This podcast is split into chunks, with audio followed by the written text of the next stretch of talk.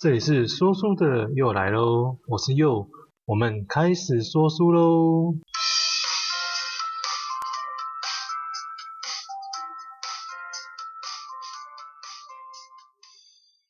哦，你觉得自己怎样休息都很累吗？你觉得自己被压得快要垮了吗？你知道大脑也需要休息吗？啊，大脑是我们最重要器官，也是最神秘的器官。那读完这本书啊，会对大脑有不同的见解。啊，当我们东方的正念啊、冥想啊这个东西啊，遇上西方的科学研究啊，哦，究竟什么是最高休息法呢？好，那我们继续听下去。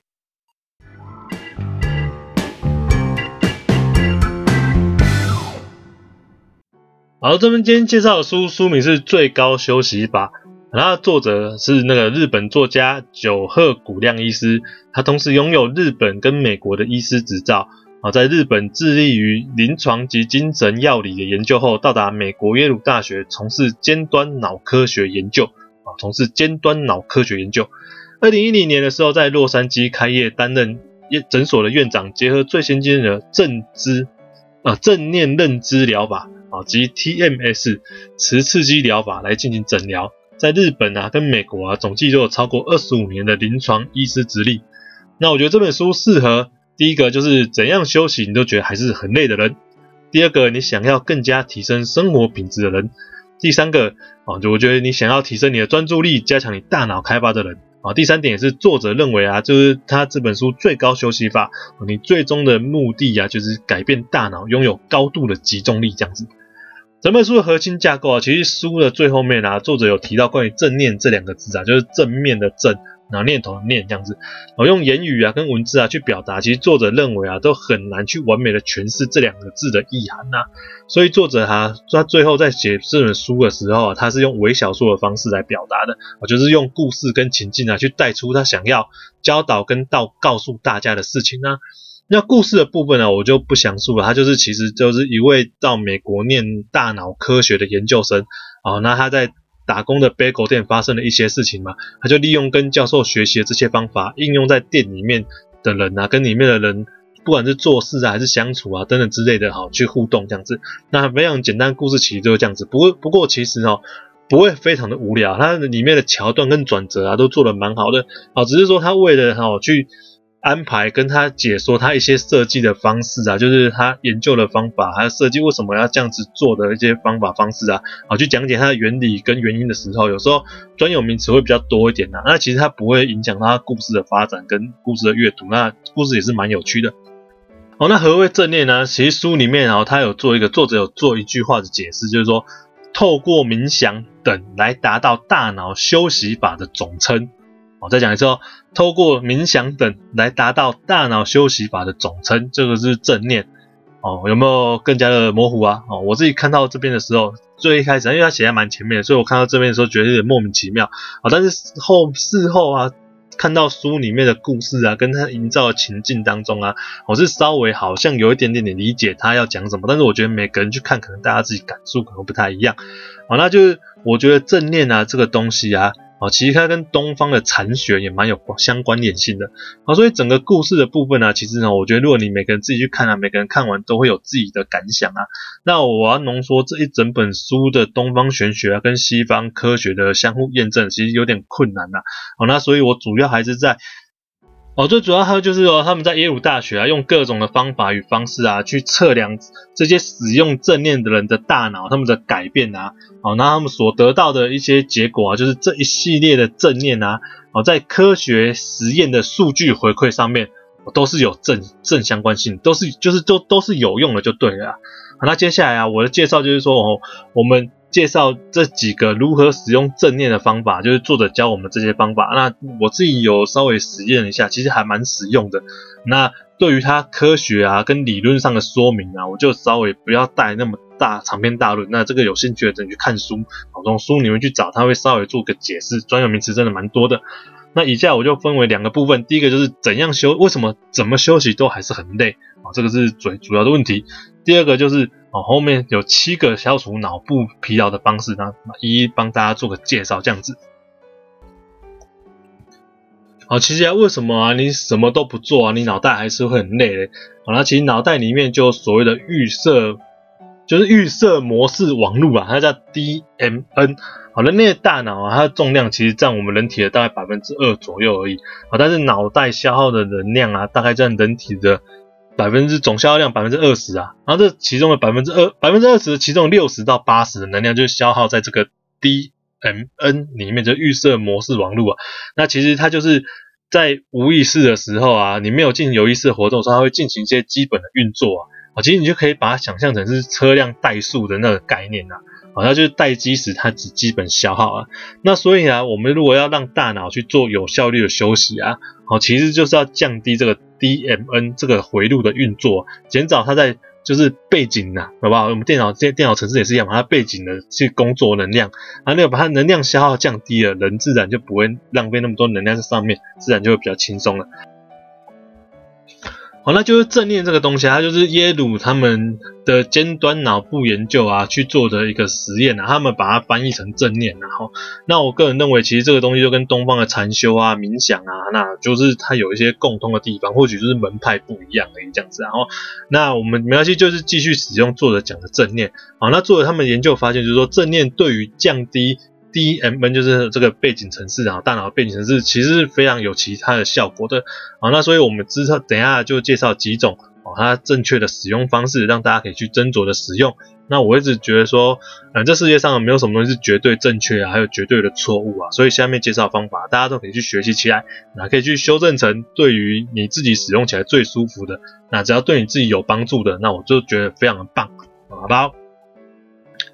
好，那我们就要来介绍七个消除脑部疲劳的方式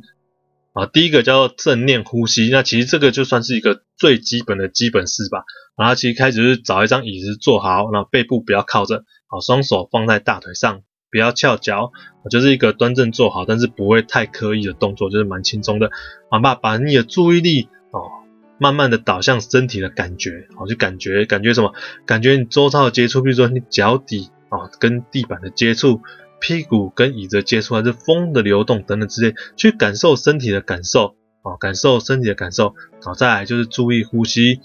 注意呼吸啊，跟呼吸有关的感觉，通过鼻呀跟口的空气啊，胸部啊呼吸造成的起伏啊，哦，去空气的温度湿度的感觉啊，你不用刻意的深呼吸啊，你不用刻意的去控制呼吸的频率。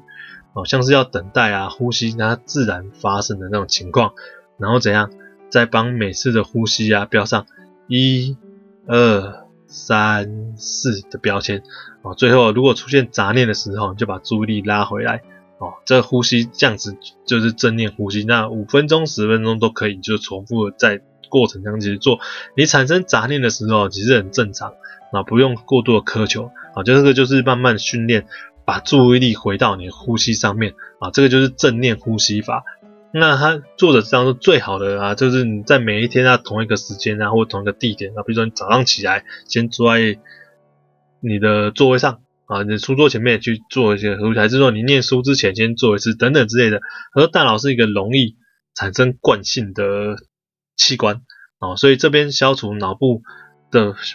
就是它这它这这个是消除脑部疲劳的一个基本事啊，就是正念呼吸，让你慢慢的去让你的大脑康荡下来，我觉得是这样子。好，第二个就是动态冥想哦，这个部分呢、哦，我觉得就是稍微再进阶一点点哦，这个部分就是大脑常常会累的原因，是因为我们有太多的杂念进进出出的，好像刚刚讲的嘛，然后我们坐在那边正念呼吸的时候，就杂念会跑过来啊，哦，那导致了我们在做事情的时候，我们不止在做的时候会。发生这个情况嘛？我们在做事情的时候，你在上班啊，你在工作啊，你在念书的时候，其实杂念有时候它就突然就跑出来了嘛，然后导致我们注意力就会下降了嘛，对不对？然后所以在动态冥想的这一个部分啊，作者提供的方法就是找一个动作啊，找一个动作，譬如说你散步的时候，或者是简单你在做健康操的时候，然后就去感受这些动作肌肉骨骼的作用跟改变啊，就把注意力放在你身上的这些感觉啊，比如说你就是。在散步的时候啊，去看你身体的改变，你的一步一左脚右脚走来走去，然后你身体的感官手的摆动，哦，把你的注意力放回来你自己的身上，那把注意力放在身上，就是感受肌肉骨骼的作用跟改变啊，哦，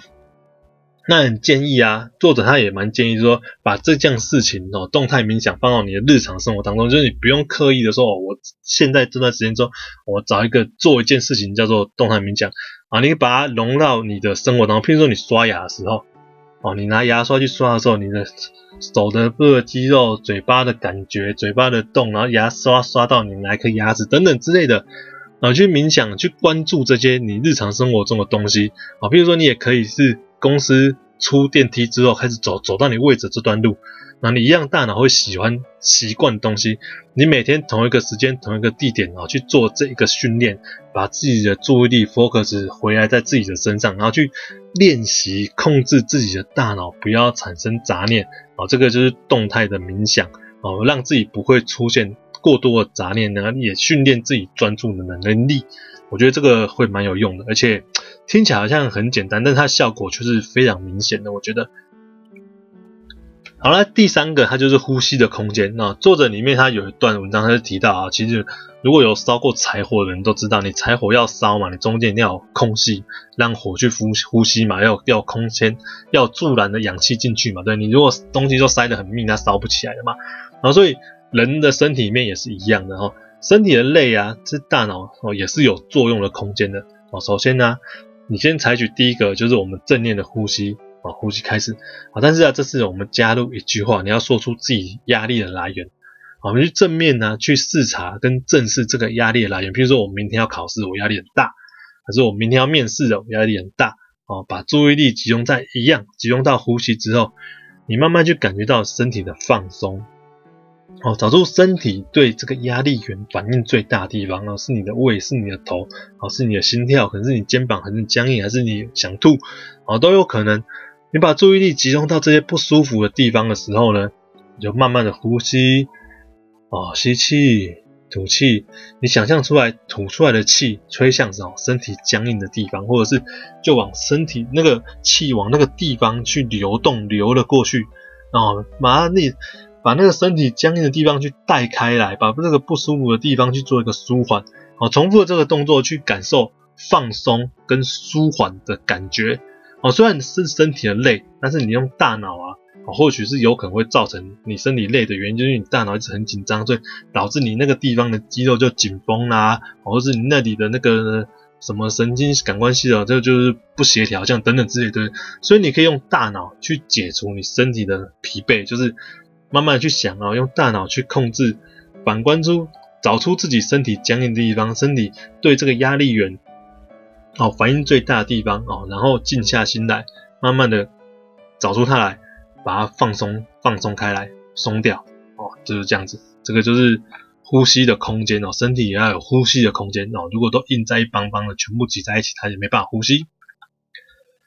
那第四个，它有这个就是比较关于心理层面的，然后这是消除你的心猿意马。然后就像我们前面讲过，其实大脑啊我们常常会跑出很多的杂念，哦，这是非常常见、非常正常的时候。啊，这个时候啊，这些念头啊，很容易就会影响到我们嘛。所以说，我们其实如果前面啊，我们做杂念的那个控制杂念的训练嘛，等等，那你不可能完全去摒除杂念嘛。哦，所以你这时候杂念又一直跑出来的时候，你就要怎样？啊，你要去假装我们的大脑是一个月台，啊，这些来来回回的念头啊，就一辆一辆的火车，啊，火车它终究是会离去的，啊，我们月台是大脑，我们就不要随着火车去起舞，啊，我们不要因为想到这个啊，我们明天初一十五的要要吃素，我们要煮素的还是等等之类的，哦，不要想一些无为不为的，啊，念头来了就把它念头过了就让它走掉，你要专注在当下。哦，这样你的大脑才不会太累。烦恼的过去跟烦恼的未来，其实都是在浪费你大脑的能量。哦，火车总就会终究会走。哦，可是月台就是大脑，不会跟着它一起跑掉。那这时候我们就会第一个哦，不要浪费，自己要知道不要浪费能量去烦恼未来跟烦恼过去的这些念头。那你也要去反观，去找出来。如果如果发现有一台念头是来来回回的火车，它一直出现。我常常去想到这个，譬如说，他有些你可能会有些负面的想法，说啊，我可能就是这个东西我都做不好，我我是怎样怎样怎样，哦，一一一直重复出现的一个念头，那你就会去想，哦，第一个你要去想一些办法，就你要先舍弃，啊，你要去舍弃它，哦，那作者告诉我们呢，要去想想啊，想想一下例外，不要让自己陷在这个东西里面啊。为什么会一直出现这个念头？就是你一定会一直去重复想到，就是你一定就觉得你有一些问题嘛啊，你要想想一些例外，还是想想这个问题啊，是聪明的人会去怎么解决这个问题啊，还是等等之类的。那最重要，你要去探索就这个原因，你要去探索为什么这个念头会一直跑出来啊，代表你是不是有深层的需求。哦，这是最重要。你深层的需求是你自己没有发现到的。哦，当你解决了这个源头之后，你才会根绝问题，你才不会这个念头。哦，我我不知道是什么念头，所以我有点难举例啊。啊，那它一直跑出来困扰你的原因，啊，找出来，你在深层的需求里面，一定是你没有发现到的。解决了这个之后，你就找出来你深层为什么会有这个需求，啊，去想办法解决它之后，你才不会一直跑出你这个，哦。杂七杂八、乱七八糟念头，啊，解决了源头才会根绝的问题，啊，那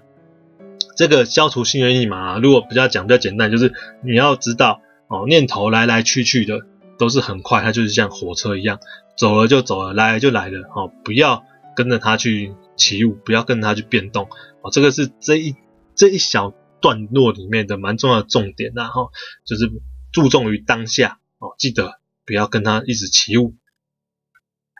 那第五个啊，我们就是不要被愤怒或冲动牵着走啊。其实大脑有时候啊，情绪来的时候啊，我们人就会断线，然后就有时候我常常也会这样子。那下次情绪又来的时候，其实我们就要记住，以下有四个步骤哦，四个步骤不要不要让你再被情绪或冲动去跟着走了。哦，第一个就是认知啊，你首先要认知到哦，你要先知道说哦，我自己情绪又上来了，先认知到有办法认知到自己情绪上来了。哦，是我现在已经在生气了，我已经愤怒了，我已经快要控制不住自己了。哦，你有认知到这一点之后，你才是算是找回你自己的第一步吧。哦，认知到我情绪来了。第二个去接受，接受什么？接受你当下情绪哦，那个身体的反应哦，你可能啊全身愤怒，全身发抖，握拳等等，冒冷汗等等这些啊，你认清你搞清楚你自己身体的生理跟心理的反应哦，你重新要怎样？拿回你自己的身体的自主权，你知道你自己心理生理发生了什么事情之后，对不对？你去接受它嘛。你要我就是发生了这件事情，我现在已经在生气了，我已经快要暴走了。哦，你了解到之后，掌握自己的主动权，认清自己的身体心理反应之后，主动权拿回来。第三个步骤是怎样？哦，你拿回不那个主动权之后，你就开始调查嘛。你调查怎么调查你自己啊？去厘清是因为外在的一句话，还是一个动作，还是一个眼神，还是一个等等之类的哪一件事情？而是什么东西、什么原因引发了你自己的情绪，引发了你的冲动？哦，去把它搞清楚，搞清楚之后，你再下次啊，你就知道发生了什么事情了嘛。哦，最后一个就是抛开，抛开什么？哦，就抛开这个情绪，把自己想象成第三者，哦，想要看着自己，不要让自己生气的那个人。哦，影响到自己啊？什么意思？就是把你自己分离成两个人啊，一个就是你啊，一个就是生气的你啊。啊，不要让生气的你影响到原本应该的你啊。第四个步骤就是把它抛开。好，经过这样四个步骤的处理啊，处理我们愤怒跟冲动啊，其实啊，对我们的影响啊，就会慢慢降低啊。以后你愤怒跟冲动是一定都会发生，而且会重复的发生的啊。可是你如果很快速的把自己脱离。哦，跟拉开那个情境里面哦，这是非常重要，就是先认知，然后再接受，再调查，再抛开。哦，认知到自己情绪来了，接受自己情绪来了，调查自己为什么会这样子，最后把这些东西抛下来。哦，把这个情绪抛开来，不要让愤怒跟冲动牵着走。其实我觉得这个东西真的蛮有用的啊，不只是让你的大脑休息或怎样，那其实在整个很多很多不同的层面的地方，你都会运用到这个技巧，是非常好的。哦，那就是控制你自己嘛，把大脑的主动权掌控回来啊，让你自己做一个不会暴走的人。好，最后一个第六点，我觉得是蛮玄的一点啊，就是一个温柔的慈悲心的哈。他就是说，常常啊，压力的来源呐，哈，是人际关系。作者提倡啊，对于不喜欢的人啊，或者是对你产生压力的人啊，可能是你的上司啊，或者你不喜欢的同事啊，哦，其实你更应该要去抛开负面的情绪啊。反过来讲，用正面的关心、关怀跟理解，还有换位思考等这些技巧啊，啊，去关怀他，去关心他，去想象他，甚至书里面啊，作者还会去祝福他。好，他他他主要的原因呢，其实啊，他并不是说我要他真的好，就是说我真的是。想要他非常好，不是，就是他是一个蛮玄的东西，就是说我不要让自己陷在负面的情绪当中。好，他可能说，哦，好，我今天祝我的上司每天都开开心心，我祝我的上司这件事情都会顺利完成。好，他祝福他，其实他最终的目的还是为自己好。为什么？因为他要让自己脱离负面的情绪，他不要让自己每天看到这个上司就觉得说，哦，好烦哦，我又看到他的。看到他就觉得很累，看到他就觉得很很很堵，很什么等等之类的，所以他要让自己脱离负面的情绪，其实他才不会累积更多的疲劳，哦，在你的大脑当中，哦，所以他这个这一点真的蛮特别的，因为我从来没有这样想过，我也从来没有这样去做过，因为我们看到一个你不喜欢的人，你讨厌的人，你不要骂他就已经很厉害了，真的，你嘴巴闭着都不要跟他往来，就就觉得很很猛了，对，我没有做的时候，你要去祝福他。啊，那你不一定要说出来，你说了出来，说作者里面有时候他他是讲啊，说不定会更好，你会得到意想不到的结果。但是就算你讲不出来，那你也在心里面祝福他，啊不是酸他，而是祝福他，啊，让你自己脱离。最主要就是我刚刚讲过，作者要让你脱离负面的情绪，啊，负面的情绪会消耗大脑比较多能量，让你的大脑回到在快乐的地方，哦，那你就会。每天就会比较轻松这样子，然后啊，所以这个叫做第第第六个就是温柔的慈悲心，好，蛮特别的一点。那最后一个啊，我觉得也是，它就是我觉得这个就是综合去运用了，它就是做一个身体扫描啊，哈。那我觉得这个是前面的技巧加起来的综合版啊，它就是先使用正念呼吸啊，它去进入你的状态。好，那去消除你的杂念，将你的注意力放在你身体觉得你不舒服、不舒适的地方。好，运用呼吸啊，一吸一吐啊，你去察觉疼痛或是不舒服的地方，或是身体的变化。哦，所有的都可以。他讲的就是真的有点蛮玄的啊，反正治治疗什么皮肤病啊，还是什么等等之类的，他觉得都是他有他的效果在。哦，但是当然我不是说。就是有病一定要去看医生，然后那这我觉得，我觉得如果他会去舒缓你的症状，或是让你的症状去改善、变轻、变更好，那我觉得真的蛮可以使用的啊。好，那就是一样，你就是去自我内察，察觉到你身体疼痛或者你最不舒适的地方，你身体的变化，哦，那你就一天一天，每天固定的时候去观察它，然后去放松它，然后去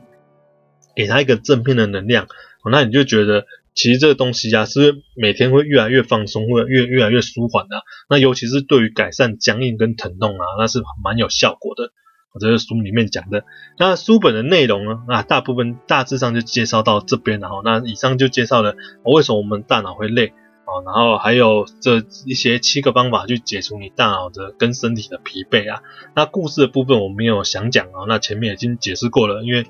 作者是为了要解释他的研究，要更让他更容易了解正念这两个字，所以他用故事的方法带出来。那其实他就是把这些我刚刚上面讲的这七个方法融入在故事里面去做一个做一个就是诉说这样子，好呈现。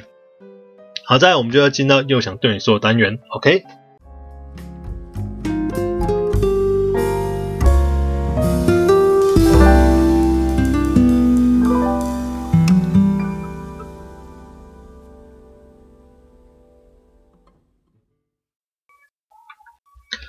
又想对你说，那其实本来我是比较少看这种书的啦，那也是别人介绍我之后我才看的。那以后我不排斥啊，我就是都要看嘛。然后我们有好书就多看，然后都都帮大家介绍这样子。